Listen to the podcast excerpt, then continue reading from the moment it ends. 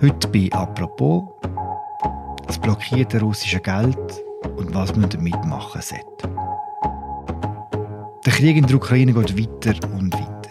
Ein Ende ist nicht absehbar. Trotzdem redet man heute schon darüber, wie man das Land irgendwann in Zukunft wieder aufbaut. Und mit welchem Geld. Eine Idee, die weltweit diskutiert wird, ist der Einsatz von blockierten russischen Geldern. Auch in der Schweiz, wo etwa 7,5 Milliarden Franken russisches Geld blockiert ist, wird das zum Thema. Doch so einfach wie das tönt, ist es nicht. Warum nicht? Das erklärt mir Jogos Brusos. Er ist Wirtschaftsredakteur der Medien und ist letzte Woche am WEF in Davos, gewesen, wo diese Idee eingehend diskutiert ist. Mein Name ist Philipp Loser und das ist eine neue Folge von «Apropos» im täglichen Podcast vom Tagesanzeiger und der Redaktion der Medien. Sali Jorgos. Hoi Philipp. Jorgos, ich meine das ganz unzynisch. Weiss man heute, wie teuer der Krieg in der Ukraine bis jetzt war? Ja, es gibt ganz verschiedene Zahlen, die da umschwirren. Die aktuellste Zahl ist, dass der Schaden, den der Krieg verursacht hat, etwa 1000 Milliarden ist. Das sind quasi die, die direkte Schaden in der Ukraine. Dann gibt es auch eine Zahl, zum Beispiel, dass in Russland ein Aufwand entstanden ist von rund 80 Milliarden für die ganze Mobilmachung. Mhm.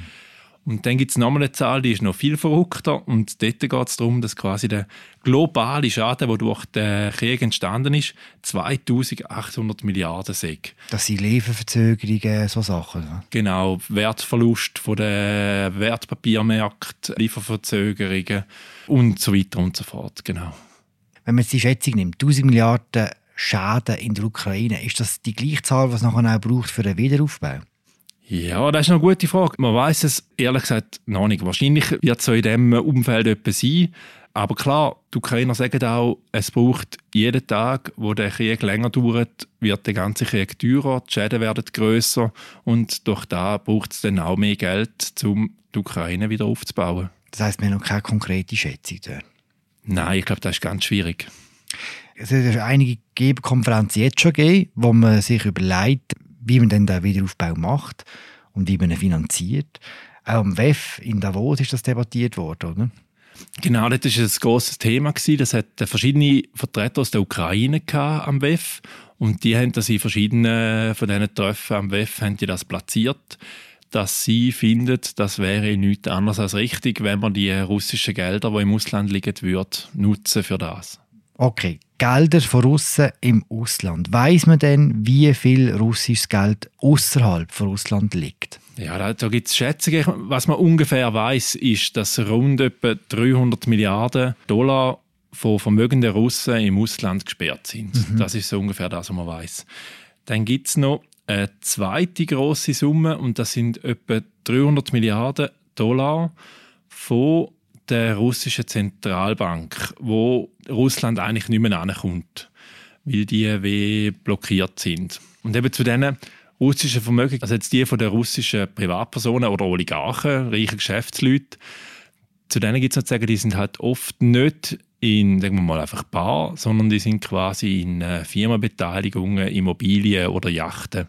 Und das heißt, man kann halt auch die nicht so einfach und so schnell nehmen, um irgendetwas mit dem zu machen. Du sagst gesperrte Vermögenswerte, das nennt man glaube ich auch eingefroren. Was heißt das genau?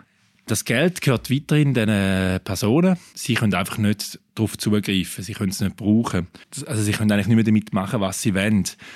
Das führt halt auch dazu, dass zum Teil die Leute wirklich das Problem haben, ihren Lebenswandel bestreiten. Oder? Es hat auch in äh, London zum Beispiel ein Rechtsfeld gegeben, wo die Leute, die dürfen, sagen wir mal, die haben den Anspruch, einen Teil von ihrem Geld zu brauchen, wo sie brauchen für ihren Lebenswandel. Und das wird ihnen zugestanden aus ihrem blockierten Vermögen. Jetzt ist es aber so, zum Teil leben die auf sehr großem Fuß und darum haben die geklagt quasi, dass das, was ihnen da zugestanden worden ist, das lange nicht. Sie brauchen mehr als das. Aber grundsätzlich heißt es, sie kommen nicht mehr an ihr Geld an und können nicht mehr mit ihrem Geld machen, was sie wollen.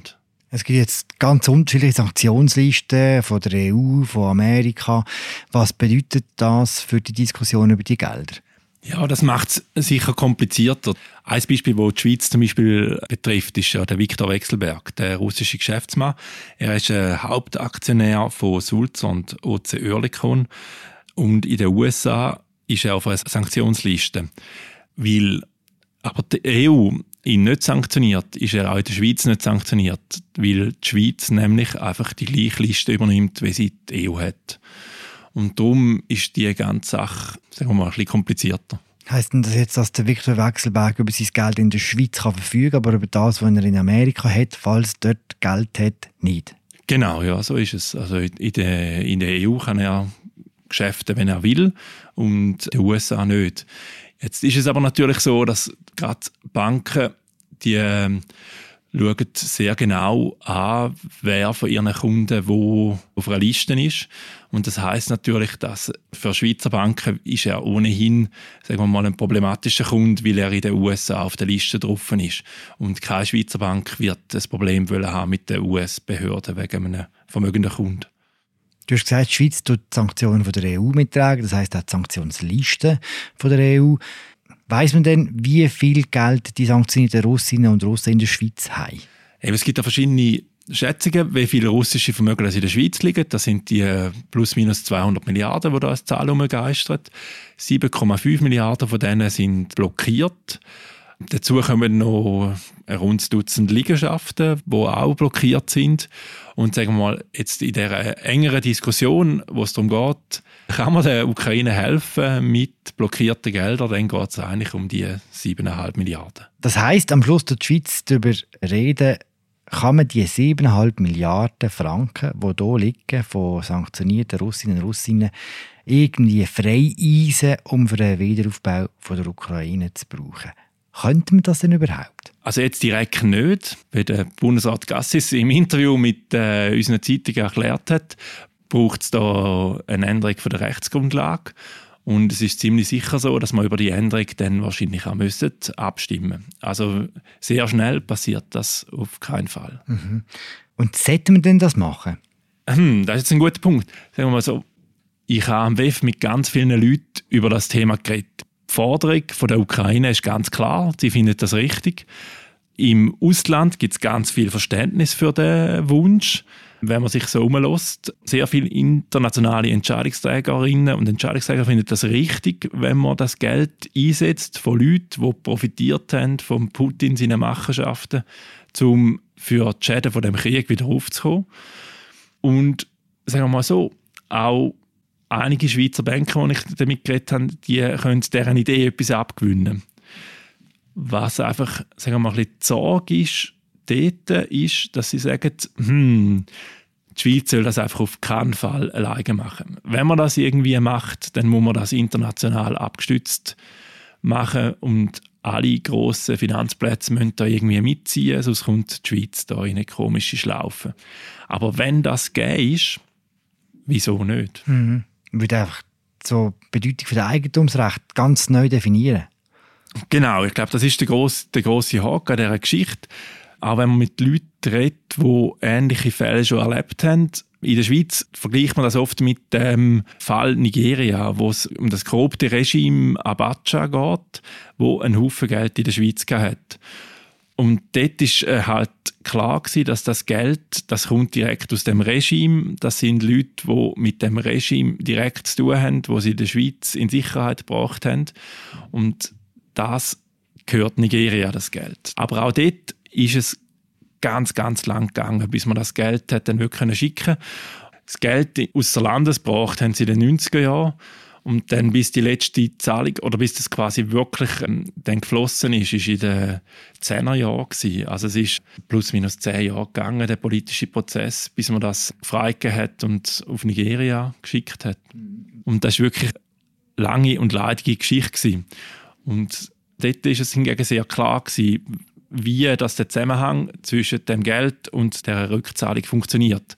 Und ich glaube halt, in dem Fall jetzt ist es nicht so einfach. Mhm. Und einfach, dass ich es richtig verstand, dort hat man wie können sagen, das Geld kommt direkt aus diesen korrupten Machenschaften quasi von diesem Regime und darum gehört es dem Staat. Und die direkte Verbindung zwischen dem Geld von den Oligarchen und jetzt dem Krieg ist wie weniger klar gegeben. Ich würde es so zusammenfassen, ja. Du sagst, die einzige Chance, die die Bankerinnen und Banker sehen, die du hast mit ihnen in, in Davos, ist, wenn das wie einen internationalen Effort gibt, wenn es alle zusammen machen. Wie groß ist denn der internationale Druck? Also ich glaube, der ist groß und die Frage, die kommt, es wird jetzt auch wieder internationale Konferenzen geben, wo das Thema wieder kommt und ich glaube, die Frage, die kommt so klar. Und das hat auch verschiedene Gründe, weil jedem ist klar, dass der Wiederaufbau von der Ukraine wird Unsummen kosten. Und klar wird es dann verschiedene Hilfsprogramme und Wiederaufbauprogramme und, und wie auch immer geben. Aber dass sich irgendwie Russland in irgendeiner Form an dem Wiederaufbau muss beteiligen, das ist so klar. Weil jedem leuchtet ein, dass das Land verantwortlich ist für den Krieg.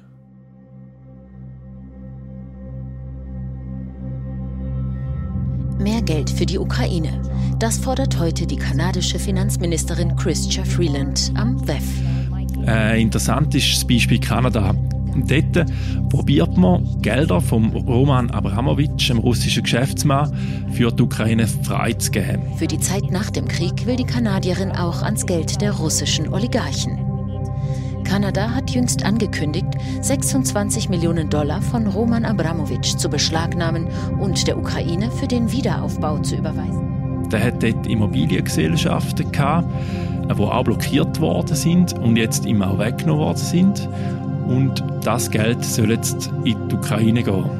Erstmals greift ein G7-Staat zu einer solch drastischen Maßnahme. Der ganze Fall ist sehr interessant, aber man muss halt auch sagen, es geht um sehr wenig Geld. Es geht bislang um 26 Millionen Dollar, kanadische Dollar. Und ich glaube, auch in Kanada hat man sich das einfacher vorgestellt, weil der Prozess läuft noch. Aber auf jeden Fall, wenn denen das irgendwie gelingt, um da eine saubere rechtliche Lösung aufzugleisen, um das auch zu machen, dann ist das sicher ein internationaler Präzedenzfall, wo alle anschauen. Mhm. Wie haben es auch in anderen Kriegen gemacht, früher? Ja, es gibt ja die äh, grossen Einigungen um Reparationszahlungen.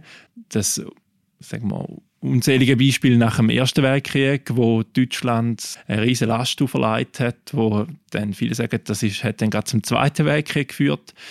Dann gibt es das Beispiel nach dem Zweiten Weltkrieg, wo historisch sagen wir mal, bessere Noten überkommt, wo Deutschland hat auch sich am Wiedergutmachen von diesen Schäden vom Zweiten Weltkrieg beteiligen das gibt es, oder? Die, äh, sagen, es, gibt, es gibt mehrere so Beispiele aus der Geschichte. Mhm. Und haben dann das Gefühl, Russland würde da zusagen, wenn sie jetzt den Krieg würden verlieren Oder auch sonst? Ja, ich glaube, was ja eine Lehre ist von denen, wenn du ein bisschen Geschichte schaust, ist ja das, dass du musst die Länder nicht kaputt machen. Sonst schaffst du das nächste Problem. Und das ist wahrscheinlich die Schwierigkeit, oder? Es ist völlig klar, dass äh, Russland wird müssen mithelfen an dem Wiederaufbau von der Ukraine, wenn es dann endlich mal so weit ist.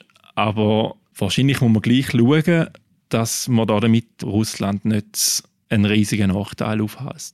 Irgendeine andere Möglichkeit, wie man auf den immensen Betrag kommt, was es braucht für den Wiederaufbau, das siehst du momentan auch nicht. Also mal, ich glaube, dass in Davos sind viele Leute darauf verwiesen, dass wir garantiert Programm geben vom Internationalen Währungsfonds, von der Weltbank. Die haben Erfahrung damit, wie dass man Länder, die in Krise geraten sind, wieder aufbauen kann, wie dass man Kapital kann beschaffen für die. Dann hat die Ukraine auch selber geworben bei ausländischen Firmen und Geschäftsleuten, die sollen doch, auch wenn der Krieg noch stattfindet, die sollen doch in die Ukraine kommen und dort investieren. Sie würden es ihnen gerne einfacher machen. Aber ich glaube, das alles zusammen langt nicht. Da braucht es unglaublich große Mittel, um das Land wieder aufzubauen. Und ja, darum wird es wahrscheinlich eine ganze Reihe von Töpfen geben, die man da muss anzapfen muss, um, um das zu bewerkstelligen. 1000 hm, Milliarden ist wirklich schwierig sich vorzustellen. Das sind gigantische Summen, oder? Ich glaube, das ist wie da bist du in einem Bereich, wo wahrscheinlich kein Mensch mehr ein Bild hat, wie das, das genau, äh, was, was für eine Summe das, das ist. Aber ich meine, wenn man die Bilder sieht aus der Ukraine, dann kann sich jeder vorstellen, wie, wie viel das man da muss leisten muss, um die Städte wieder aufzubauen, die Straßen wieder zu machen, all die Telefonmast und all die Geschichten. Das wird, ganz abgesehen von dem menschlichen Leid, ist es eine riesige Katastrophe, die sich dort abspielt. Danke, Jokos. Danke, Philipp. Das war sie, unsere aktuelle Ausgabe von «Apropos» im täglichen Podcast vom Tagesanzeiger und der Redaktion der Medien. Das Interview, das Jorgos Brusas erwähnt, mit dem Ignazio Gassi, tun wir euch gerne verlinken. Wir danken euch fürs Zuhören. Und dann hören wir uns morgen wieder. Ciao zusammen.